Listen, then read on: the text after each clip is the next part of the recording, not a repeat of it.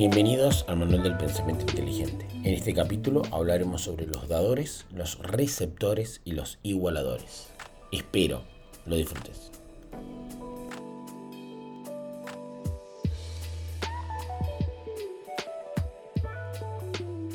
¿Qué tal, Manuel? ¿Cómo, estás? estás, Sergio? Muy bien, muy bien. Estamos muy bien. Hola a todos. Eh, bueno, vamos a nuestra conversación de hoy. Hoy quiero que nos concentremos en un ejemplo práctico eh, que el otro día fue discusión entre mis amigos. Ajá. Eh, y todo esto lo disparo porque sacaste un video hace muy poco sobre el tema dinero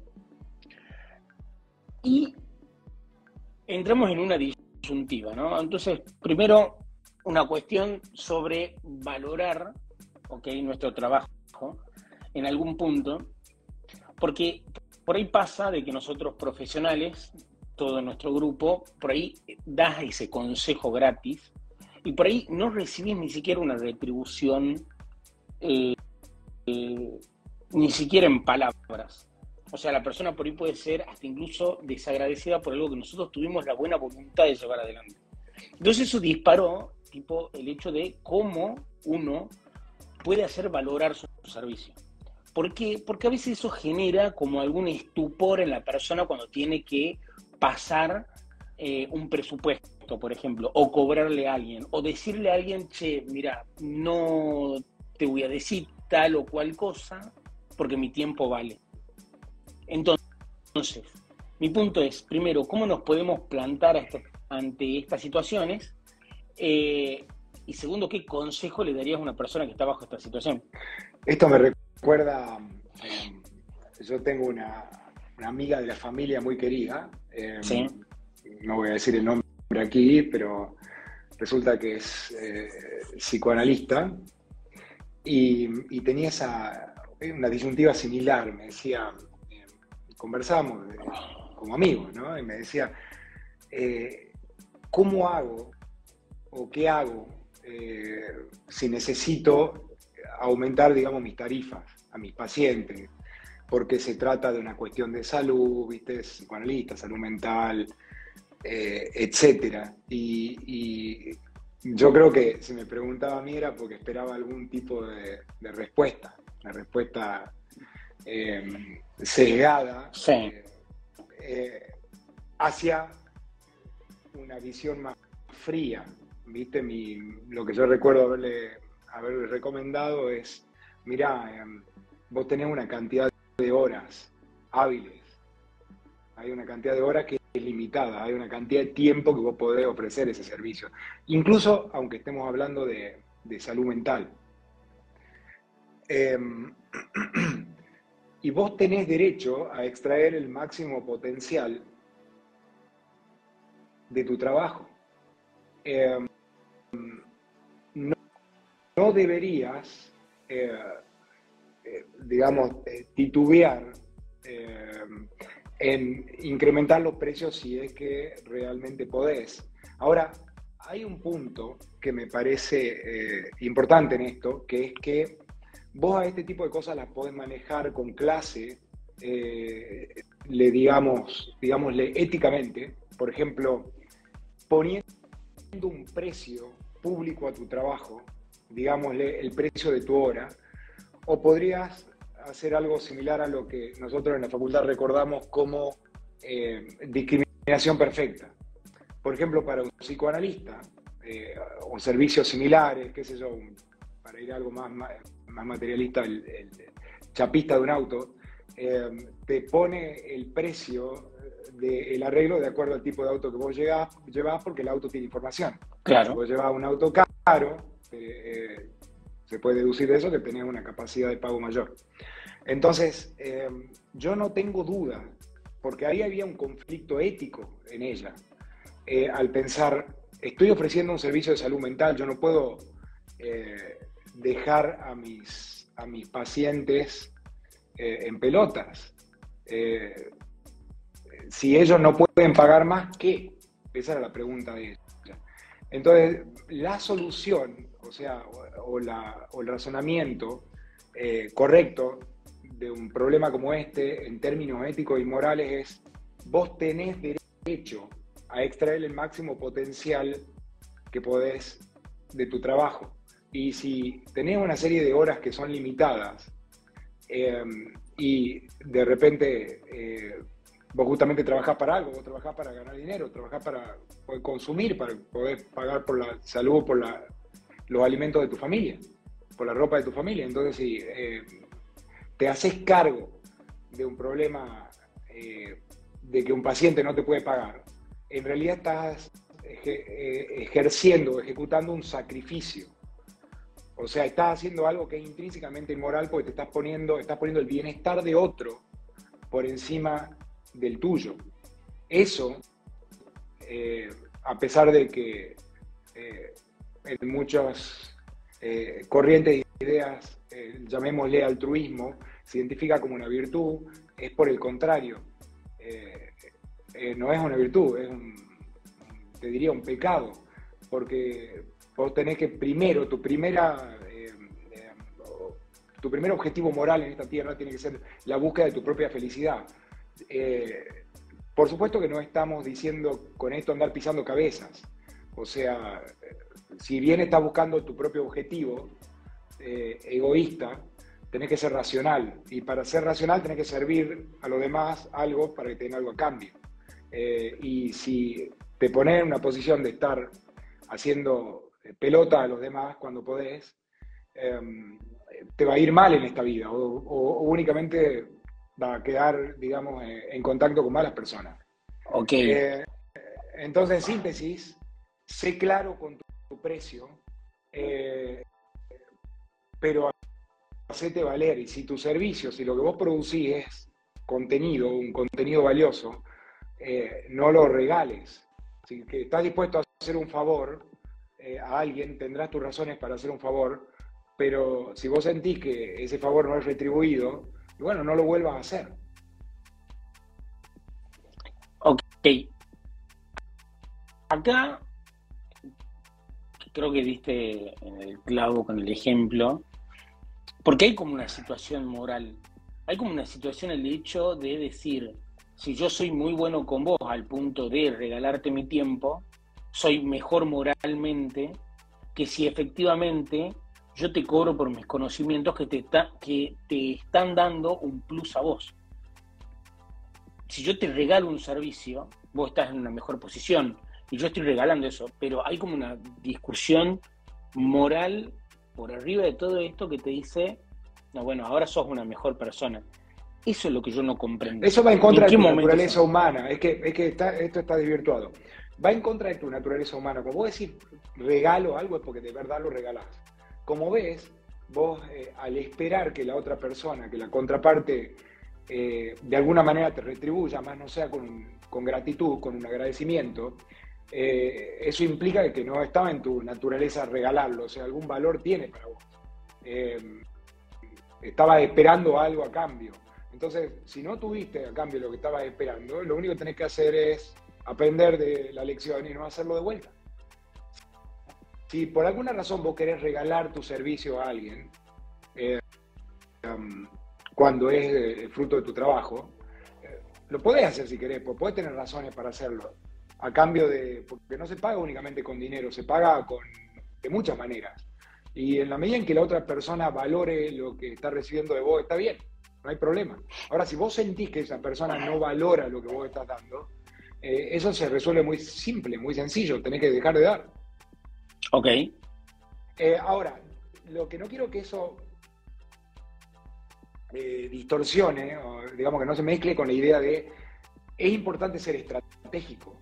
Eh, si vos eventualmente estás regalando tu conocimiento a todo el mundo, nadie lo va a valorar. Porque hay una cuestión de percepción en esto.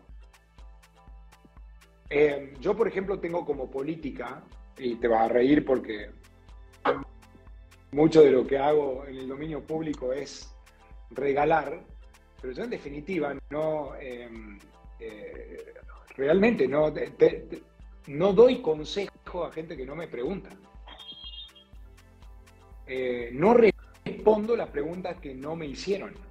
Y te recomendaría que hagas lo mismo, porque cuando alguien no te hace una pregunta, es porque de verdad no está interesado en lo que vos pensás. Entonces, devalúa tu conocimiento. Y eso, eh, tiene eso es, por supuesto, desagradable, porque vos lo haces con buena voluntad. Eh, hay una excepción en esto, que es cuando vos querés ayudar a alguien porque te afecta indirectamente, que no sepa tal cosa. ¿Entendés? Si, por ejemplo, soy tu socio y, yo siento que vos despreciás ciertas eh, actitudes o, cierto, o ciertas ideas mías, eh, y a veces no tengo otra opción que obligarte a, que me escuches, porque de no hacerlo me perjudico solo, ¿entendés? Eh, pero en esa situación estás como coercionado, no te queda otra. Si tenés una persona que convive con vos, eh, tenés que ayudar a esa persona a que te entienda. Ahora, en el resto de las situaciones mundanas, eso no tiene mucho sentido. Ir a, vos ves que hay alguien que está haciendo algo estúpido, o no sé, en tu grupo de WhatsApp y ponerte a tratar de explicarles por qué son estúpidos, en general eso no termina bien. Porque por lo general la gente no quiere saber lo que hace mal. Y muchas veces incluso te pregunta aún sin querer saber, como una encuesta en un restaurante, ¿viste? Dicen, ¿qué tal estuvo? ¿Realmente querés saber qué tal estuvo? La mayoría de la gente no quiere saber. Entonces, yo, eh, en mi caso particular, Em, no ando dando consejos a quien no me pide, incluso a gente muy, muy cercana, por más que vea que se están haciendo daño, em, porque entiendo que un consejo no, no solicitado em, es contraproducente, o sea, genera el efecto opuesto por un lado, cierra más a la otra persona y por el otro lado, eh, tu buena intención fue despreciada, con lo cual te terminás sintiendo peor. Así que no, de eso no se puede zafar. Si no te preguntan es porque no quieren, generalmente porque no quieren saber. Y si no te hacen saber que quieren saber. Incluso, eh, por ejemplo, yo tengo la actitud de, quizás vos lo viviste conmigo, de decirte, mira, eh, te recuerdo que en una situación como esta prefiero que me digas em, lo que no quiero oír.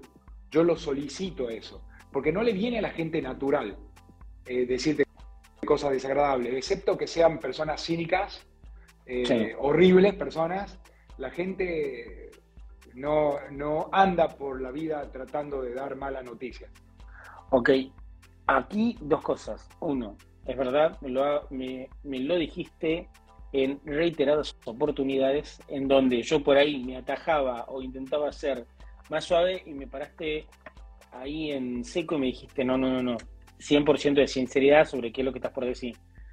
Em, eso como primer punto. Segundo, em, el punto es que, y, volviendo al ejemplo que diste, podés ver que dos personas están haciendo daño y aún así no querés dar tu opinión porque no te la solicitaron. Sin embargo, por ahí nos cuesta eh, pasar por alto esa situación. Y sí, pero casi todas las cosas buenas en la vida cuestan.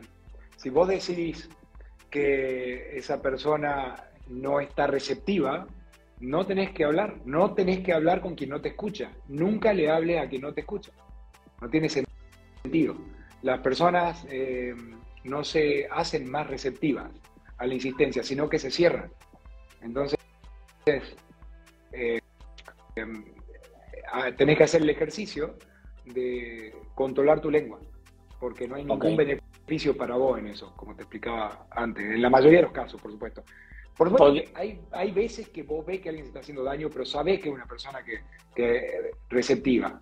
O pueden haber, como todo lo que conversamos nosotros, son generalidades, ¿verdad? Todo tiene excepciones. Eh, puede existir una situación en la que no te queda otra que agarrarle la cabeza a alguien y decirle, escúchame, eh, esto que te estoy por decir es terriblemente importante y no lo estás escuchando. Y de hecho podés poner en, riesgo tu, amistad o tu relación, pero eh, hay circunstancias que lo ameritan, que en, las cuales no te importa perder una amistad a cambio de una probabilidad probabilidad de ayudar a alguien en una situación muy extrema, pero son las menos. En la mayoría de los casos, no hables a quien no te escucha y no des consejos a personas que no te lo solicitan. Ok. Eh, bueno, perfecto. Bueno, vamos con un par de comentarios. Dale. Aquí Carla nos pone, eh, es verdad, la mayoría de la gente solo quiere dar su opinión y hablar de ellos mismos. Eh, bueno, cuando en general la, gente lo que quiere es escuchar su propia opinión, no hay duda de eso, pero em, el caso que estamos mencionando aquí era el opuesto, es cuando vos sentís que podés ayudar a alguien y, y, em, sos despreciado. Básicamente, en síntesis, lo que vos me decías. Entonces, si vos sentís que, que, que es probable que sea despreciado eh, y no se te está preguntando, a veces simplemente tenés que em, conservar, guardarte para vos tu buena voluntad. Ok. ¿Por qué? Porque es totalmente contraproducente. Perfecto. Eh, vamos con otro comentario. Me dice, a veces sí quieren dar malas noticias para arruinarte el día. Bueno, esas son las personas cínicas, son, son eh, imbéciles que andan por ahí, pero eh, y que disfrutan con eso. y tenés que estar preparado también para, para ese tipo de gente. Ah, yo creo que lo más sano con ese tipo de gente es alejarla de tu vida y rápido. Charlie Munger dice que em, la gran lección de esta vida es eh, eh, sacarte de encima a la mala gente. Y, lo tenés que hacer rápido, pero ya, ya mismo. Cuando vos tenés eh, una relación con alguien que te intoxica, probablemente eso no tenga vuelta atrás. Eso solo empeora. Y creo que la mejor forma incluso de ayudar a la gente tóxica es aislarla, porque de otra manera no se dan cuenta. Claro, ahí lo único que le preguntaría a Charlie Manger es eh, si tenemos personas tóxicas a la par, en algún punto debemos tener algo de tóxicos nosotros, y por consiguiente, si es así, no eh, necesariamente.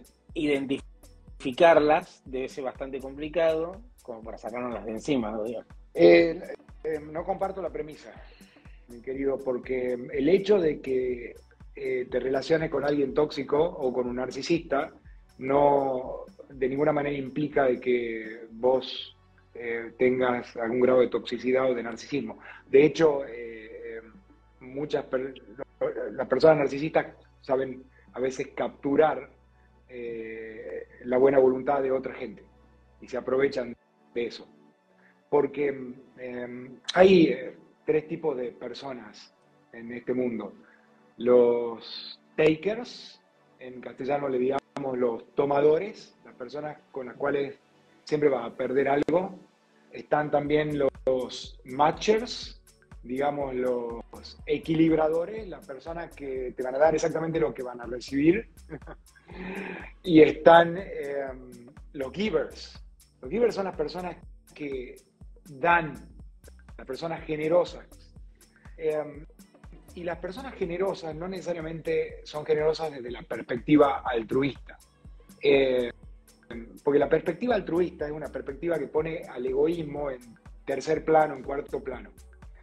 Eh, yo he notado, de hecho, por mi actividad en las redes, más que nada, porque es lo que me conecta más con el, con el paradójicamente, con el mundo real, eh, que por comportarme como un giver, por ofrecer cosas a otra gente, eh, lo que recibo es 10 veces más, 100 veces más, 1000 veces más.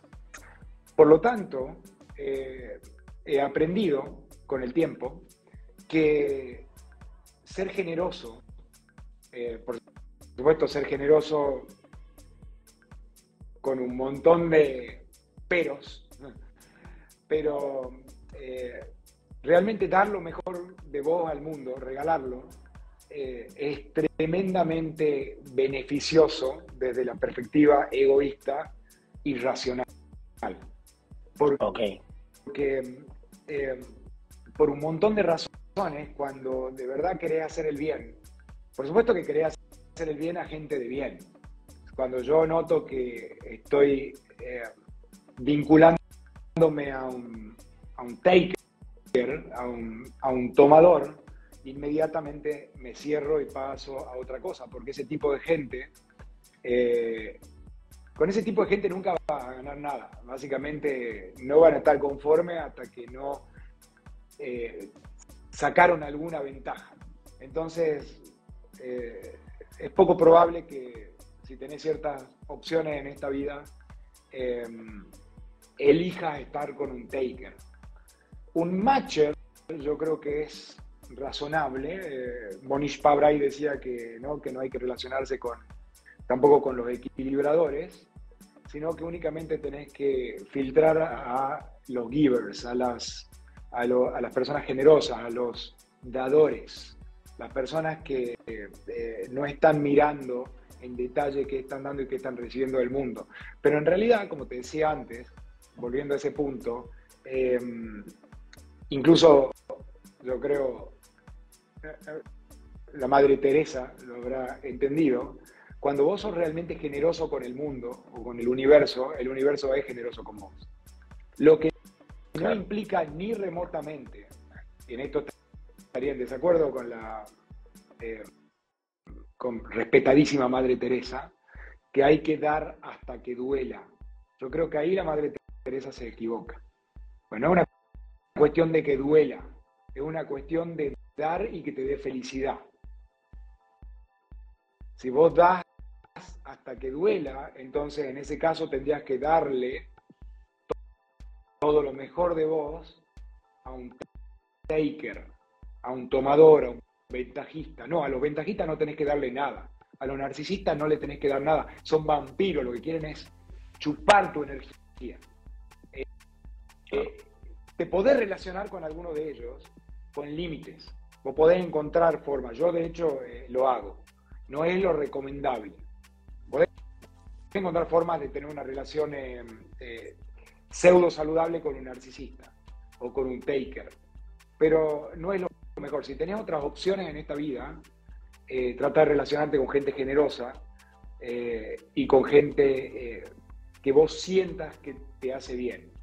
Incluso cuando tenés la, buena voluntad de querer ayudar a alguien con tu conocimiento, como vos me decías recién, eh, vos vas a notar si en contacto con alguien o aplicando tu lógica, eh, esa persona te retribuye o no, más no sea presentándote gratitud. La gratitud es algo terriblemente importante en esta vida y no cuesta nada. La gratitud no cuesta nada, así como los buenos modales como la cortesía, como decía Schopenhauer, es como una moneda falsa que podés regalarle a todo el mundo, la gratitud también. Entonces, ¿qué clase de porquería humana tenés que ser para tratar de incluso disimular tu gratitud, para tratar a otro a propósito con desprecio?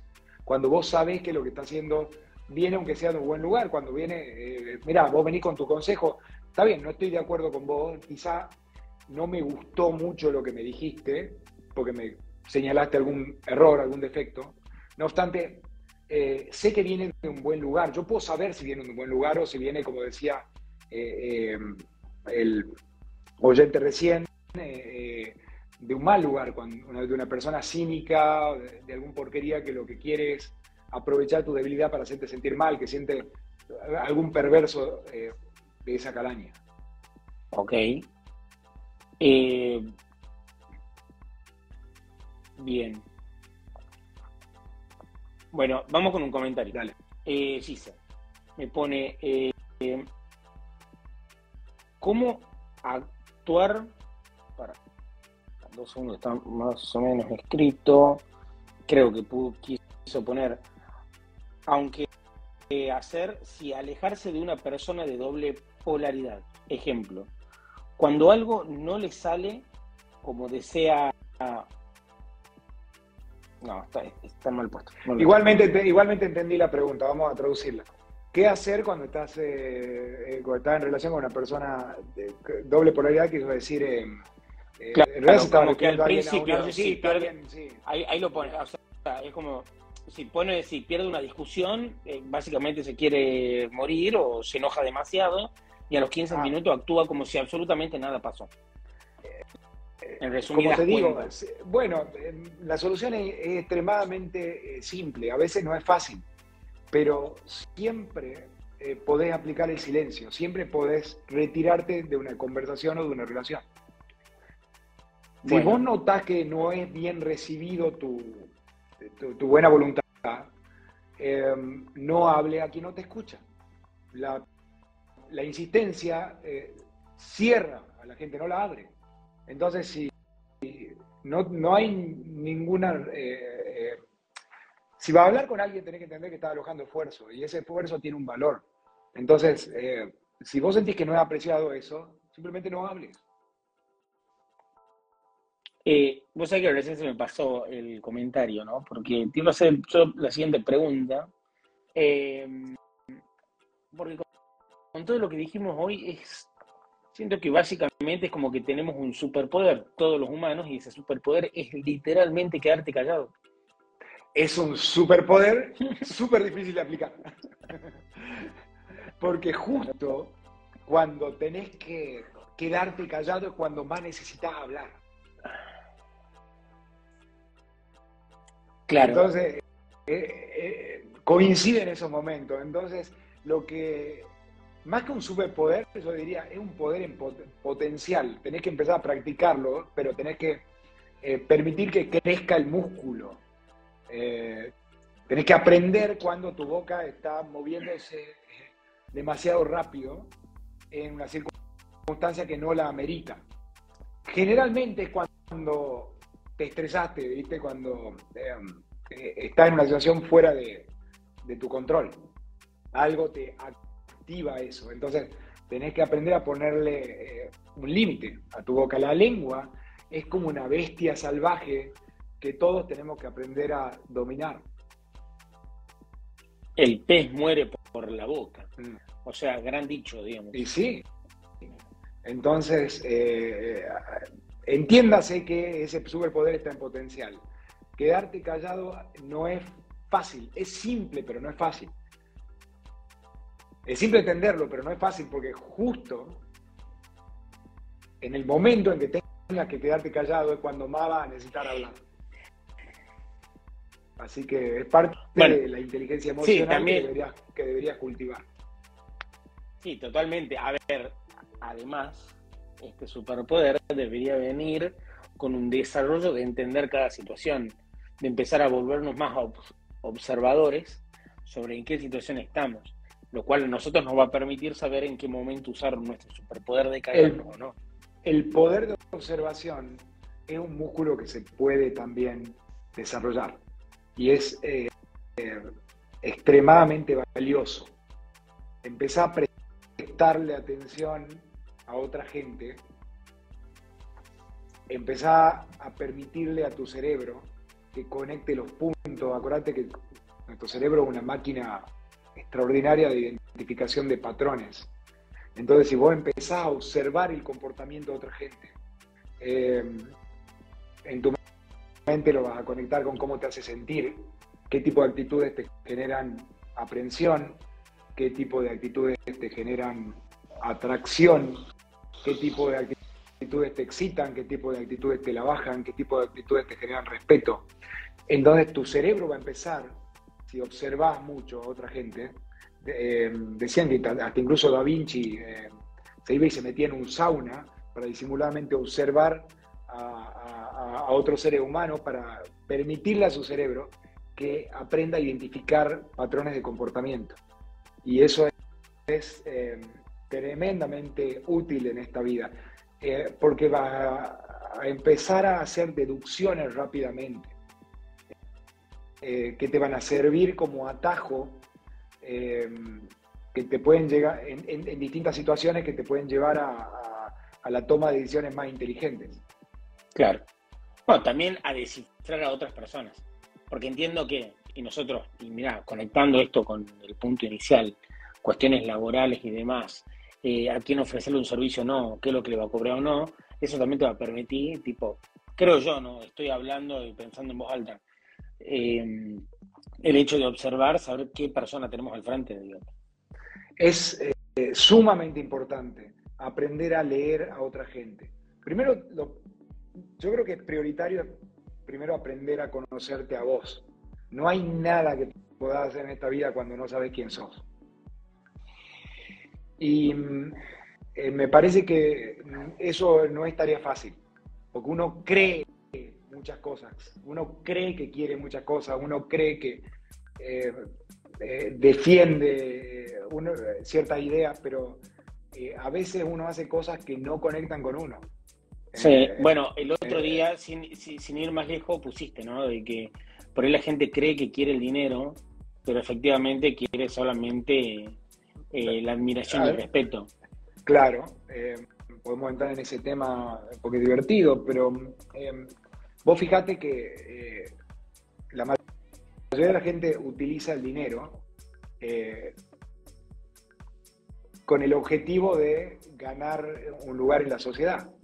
Y ese lugar en la sociedad, en el fondo, es admiración y respeto. y, se compran cosas para generar esa admiración y ese respeto. Pero como decíamos en el, escrito que vos mencionabas, em, el problema de atraer la atención por, la, atención por medio de eh, bienes materiales, de cosas, es que em, no es la mejor atención, es una es atención de mala calidad de gente de mala calidad. Si alguien se junta con vos solamente porque cree que sos millonario, porque tenés un Ferrari o o porque eh, siente que, eh, que, nada, que son ricos, que te puede, eh, significa que tienen los valores atrofiados, porque la riqueza en sí misma no significa absolutamente nada. Si yo al ser millonario, soy una persona narcisista, arrogante, que trato mal a la gente, el que se quiera juntar conmigo es un, idiota, porque va a sufrir. Eh, o me quiere sacar algo. Entonces, o es un cretino o es un idiota. Ninguno de ambos eh, casos me sirven para nada. Si por otro lado, una persona se conecta conmigo porque siente realmente que me admira, suponete, eh, pero no por, cosas materiales, sino porque lo que quiere de mí es aprender. Entonces, es, totalmente diferente lo que está haciendo, lo, que en este caso está siendo filtrado, es la buena gente, gente que, primero, que conecta con mis valores, y segundo, y como conecta con mis valores, yo subjetivamente voy a tender a apreciar los valores de él, o sea que me conviene ese tipo de contacto porque es alguien que conecta conmigo, ¿entendés? No te sirve demasiado estar en relación con alguien que, no conecta con vos, que piensa totalmente eh, diferente a vos en todo, porque no, no, no van a tener ningún tipo de afinidad. Vos vas a buscar a alguien afín a vos. Eh, y como decíamos antes, el tema de los bienes materiales es hasta contraproducente porque filtra a la mejor gente. La mejor gente no se va a juntar con vos ni se va a sentir impresionada con vos porque tenga un auto caro. De hecho, se va a aburrir con vos y cuando se siente en la mesa de tu casa, de lo único que habla es de autos. Se va a aburrir y se va a aburrir mortalmente.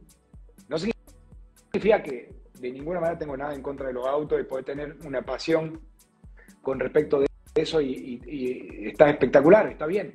Pero si es tu único tema, si es lo único en lo que pensáis, en lo que hablas y de lo que hablas y, es lo único que tenés para mostrar al mundo, entonces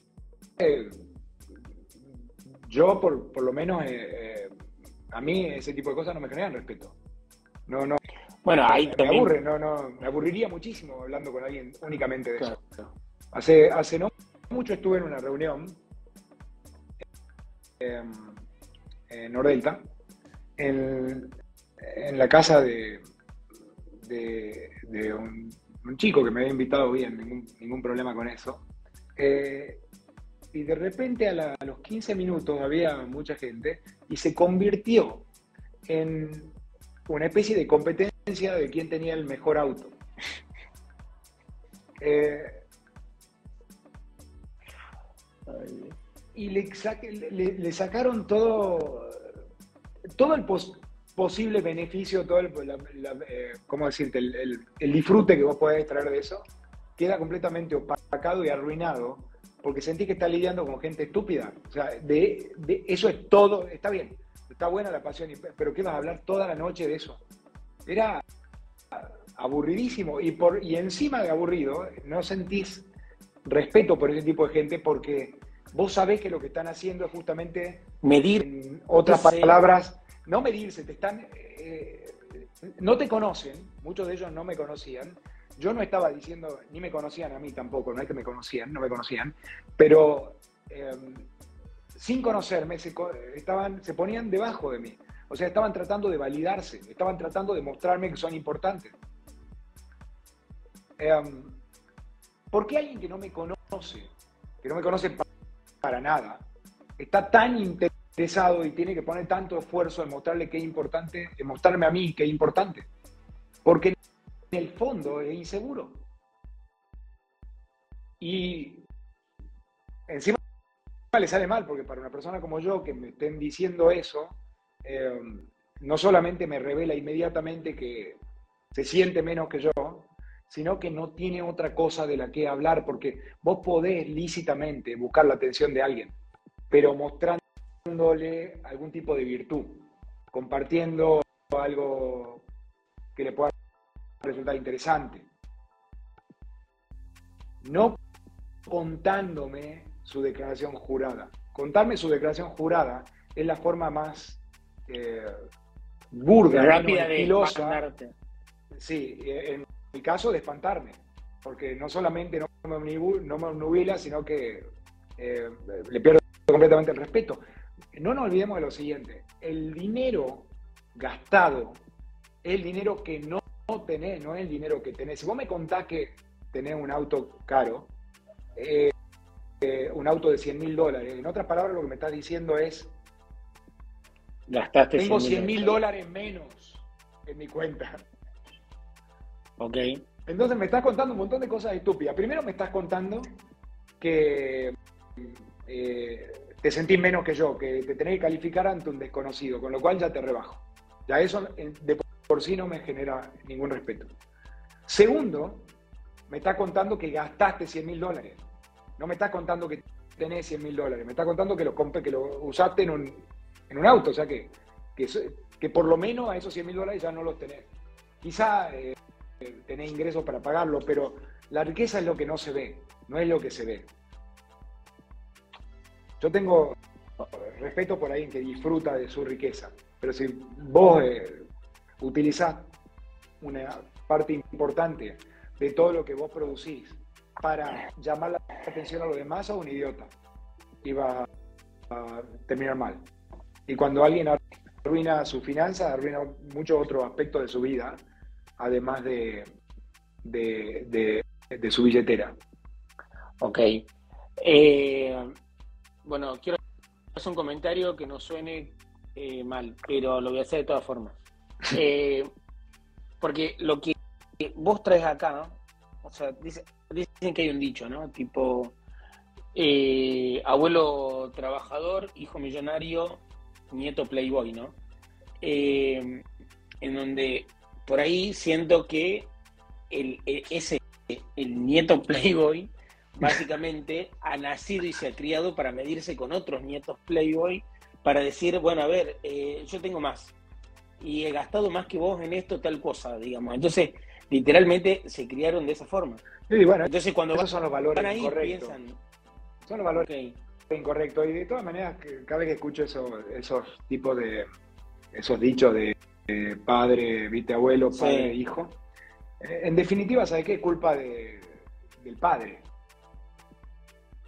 Em, lo bueno es tener un buen hermano, ¿ves? Eh, como en mi caso. de lujo. Ah. Em, pero en definitiva, si vos tenés un mal hijo, lo creaste mal vos. ok. eventualmente no podés tener certidumbre total sobre cómo te van a salir, pero y si tuviste un mal nieto porque tu hijo lo crió mal y a tu hijo lo criaste vos. En definitiva, Lo que pasa es que suele suceder em, esa secuencia que vos decís, ¿viste? hay un tipo que se rompió el alma laburando y no conoce otra forma de ganarse la vida que eh, por medio del esfuerzo. Em, bueno, está en su capacidad de entender después cuando tuvo, si, si llegó, y alcanzó el éxito, si, eh, cómo lo educará su hijo. Hay padres que son, eh, que intentan ser generosos, pero no lo piensan muy bien. Dicen, no quiero que mi hijo pase lo que yo pasé, le quiero dar todo.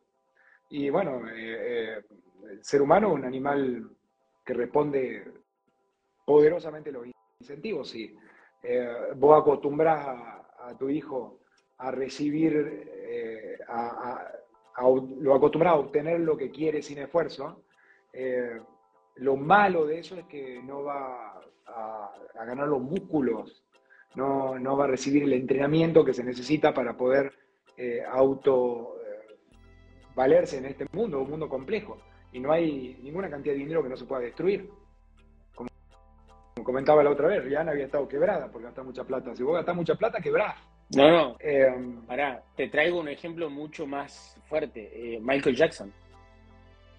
Michael Jackson, en un momento tuvo que, tuvo que volver a hacer shows y debe ser de los tipos más, ricos del mundo durante su época de gloria. De éxito, claro. Em, eh, sí, lo que pasa es que tenés que tener cierto control sobre, sobre tus cosas.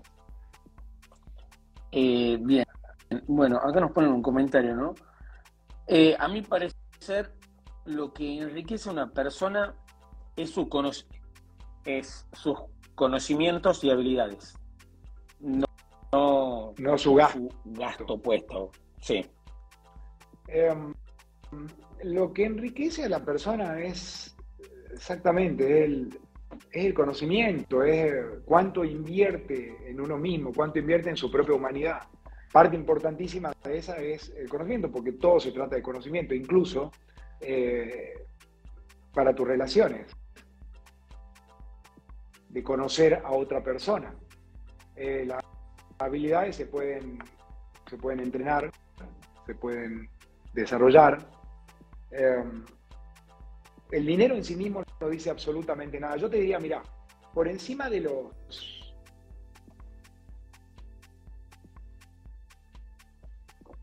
...200, 300 millones de dólares de fortuna, me costaría, eh, esto es intuitivo, no es exacto, no me tomes exacto, pero eh, pensar que una persona estúpida pueda ganar tanto dinero. No obstante, por debajo de eso, eh, no hay una correlación entre cantidad de dinero y virtud. Ni virtud ni defecto. O sea, tener dinero no te hace ni más virtuoso ni más defectuoso. Pero vos no podés deducir inteligencia eh, em, de una cantidad enorme de dinero como 50, 100 millones de dólares. Eh, pero por encima de 300 sí, porque ahí estamos hablando otro nivel de sofisticación. de 50 a 100, estás hablando que del 1% del mundo, digamos. Menos del 1, no obstante, podés ser un tarado y tener esa plata. Eh, no, siempre y cuando tengas ciertos hábitos eh, saludables con respecto al dinero. Ok. Eso es totalmente posible. Nunca, en otras palabras, lo que quiero decir es, nunca le tengas respeto a alguien solo porque tiene dinero. Eso es estúpido, es irracional y tampoco es razonable. Excepto que conozca a alguien que tenga 500 millones de dólares. Si, conoce a alguien tan, tan rico eh, o que tenga más de 300, probablemente eh, ese dato solo ya sea informativo de que es una persona que tiene ciertas habilidades especiales. Eh, pero de, de, 100 para abajo no significa nada. Lo único que significa es que tiene ciertos hábitos saludables con respecto al dinero, que puede ser muy trabajador y, cosas por el estilo, pero no necesariamente es una persona sumamente inteligente. Yo conozco un montón que, de personas que son bastante mediocres intelectualmente y tienen una grande cantidad de dinero. ¿O qué narco? Nos pone acá. Y bueno, lo que pasa es que incluso hasta para, ser narco, eh, el mundo es un lugar competitivo. La regla que te dije aplica para los narcos también. Si sos un narco si vos conocés un narco que tiene más de 500 millones de dólares, creo que eh, tiene ciertas habilidades especiales. Podés deducir eso de su dinero, pero por menos de eso no. Por supuesto okay. que sea un psicópata, mala persona, eh, harina de otro costal. Eh, aquí nos pone, vale, brutos con plata. Conozco y son soberbios. Sí, em, es, un atributo muy feo porque dicen que, el dinero no es realmente lo que te corrompe, el dinero em, permite que emerja quien sos realmente, en verdad. Em, si una persona es una, una buena persona, con buenos valores, el dinero no lo va a cambiar. Eh, lo que sí puedes llegar a observar es que alguien que parezca humilde, eh, una vez eh, alcanzada la riqueza, se convierte en alguien arrogante o en alguien espantoso.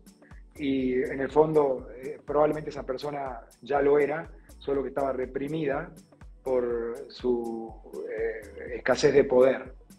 Pero si una persona con poder se comporta para la mierda, si una persona solo porque tiene poder trata mal a, no sé, a, servicio doméstico o a alguien que tenga una jerarquía menor o trata mal al, mozo en el restaurante, eh, esa persona es una porquería, con o sin dinero. Y si no lo hace sin dinero es solo porque eh, eh, no puede. Pero, pero existen, mira, no hay escasez de buena gente en el mundo. Así que aprende a identificarlos y después y deshacete de todos los demás. No hay ningún beneficio, como decíamos, en tratar con los takers, en tratar con la mala gente. Nada bueno no puedes sacar de eso. No, no, no, lo único que hace eso es la probabilidad de contagiarte, de ponerte a vos en, en esa misma sintonía. No nos olvidemos que esta existencia es muy contagiosa. Te va a convertir en el promedio de la gente con la que te juntes. Así que, y con esto quiero terminar, hay que ser muy selectivo de con quién nos relacionamos. Bien, perfecto. Bueno, gracias, amigo. Bueno, lo seguimos el viernes que viene y nada, mm, eso. gracias a vos y a gracias, todos gracias. Gracias, gracias, gracias.